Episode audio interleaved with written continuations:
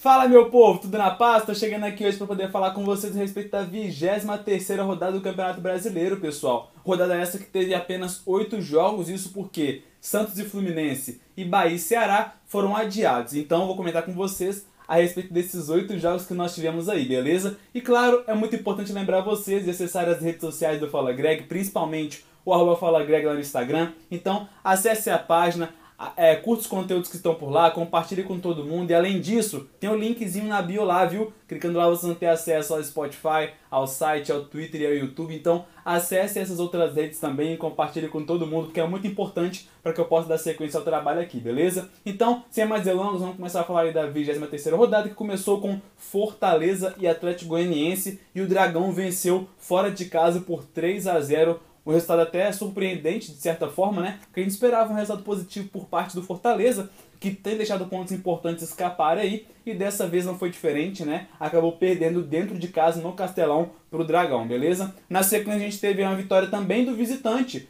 é, o América Mineiro venceu o Cuiabá por 2 a 0 né, fora de casa, resultado muito importante para a equipe do América aí, teve boa participação de Zarat, né, recém-contratado aí, chegou do Boca Juniors, então uma contratação muito importante, ele tem, um, tem sido um cara muito importante, tanto para a finalização das jogadas, quanto para jogadas ofensivas da equipe aí do Coelho de Wagner Mancini, beleza? Depois um 2 a 2 né, um confronto bem movimentado entre Bragantino e Corinthians, 2 a 2 dentro do Nabi Bichedid, né, o Corinthians que foi buscar os, o empate nos finalmente, ali nos acréscimos, né, conseguiu um empate importante aí, boa participação de Mosquito, boa participação de Renato Augusto, né? E o Bragantino que deixou escapar aí uma vitória, né? Tava vencendo até nos minutos finais por 2 a 0 e como eu disse, tomou um empate ali nos finalmente, tá bom? Um pontinho para cada lado. Depois a gente teve aí o Atlético Mineiro, uma vitória muito importante da equipe do Galo de Cuca aí por 1 a 0, né? Venceu o Inter aí dentro do Mineirão, um gol aí de Keno, né? O Atlético Mineiro que tem se dado muito bem no Brasileirão. Então abre uma vantagem muito interessante para o segundo colocado, que é o Palmeiras, viu? São 10 pontos de diferença, então é muito bacana isso para a equipe do Atlético Mineiro, seus torcedores, né? Que vai chegar, vai ficando cada vez mais próximo aí desse título brasileiro, desse bi do Brasileirão, tá bom? E na sequência, a gente teve aí a grande vitória do Flamengo para cima do Furacão,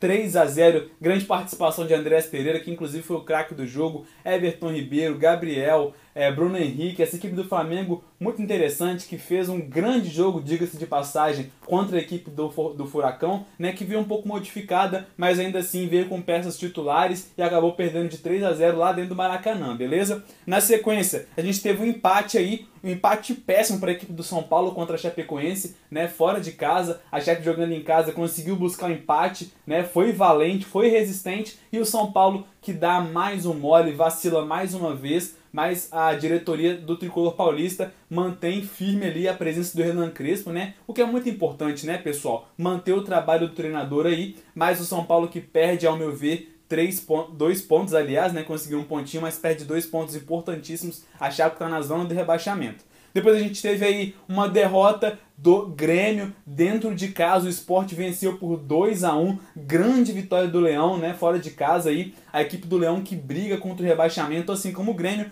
E o Grêmio que segue lá embaixo também, né? Então, um duelo direto aí para poder escapar do rebaixamento. E melhor para a equipe do esporte, melhor para a equipe do Leão aí, que conseguiu vencer fora de casa. Um resultado muito surpreendente. A gente sabe o quão difícil é, né? Ganhar dentro da arena do Grêmio. Um resultado que abala a equipe, né? Que já não vem de bons resultados, ainda perde dentro de casa, já era dado com uma vitória certa do Grêmio. Apesar da fase ruim, o Grêmio tem uma equipe muito superior ao esporte, mas não conseguiu valer, fazer valer, né?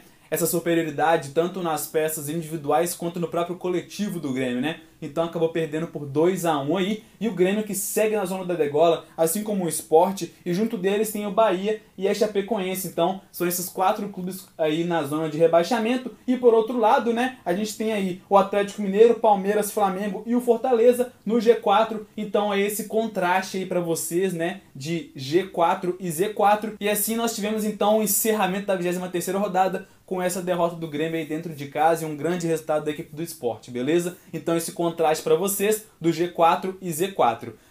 Temos aí então no G4 é, Atlético Mineiro, Palmeiras, Flamengo e Fortaleza. E já no Z4 a gente tem ali o Bahia, né, puxando as equipes na zona de rebaixamento. Na sequência, a gente tem o Grêmio, o Esporte e a Chape lá na lanterninha, beleza? Nos resta aguardar agora pela 24 rodada que vai acontecer nesse meio de semana, quarta-feira, então muitos jogos pra gente poder acompanhar, é VaptVupt e eu vou estar de olho para poder trazer muitas informações para vocês, tá joia? Um forte abraço e fiquem de olho nas redes sociais do Fala Greg, que tem sempre muito conteúdo para vocês aí. Tamo junto!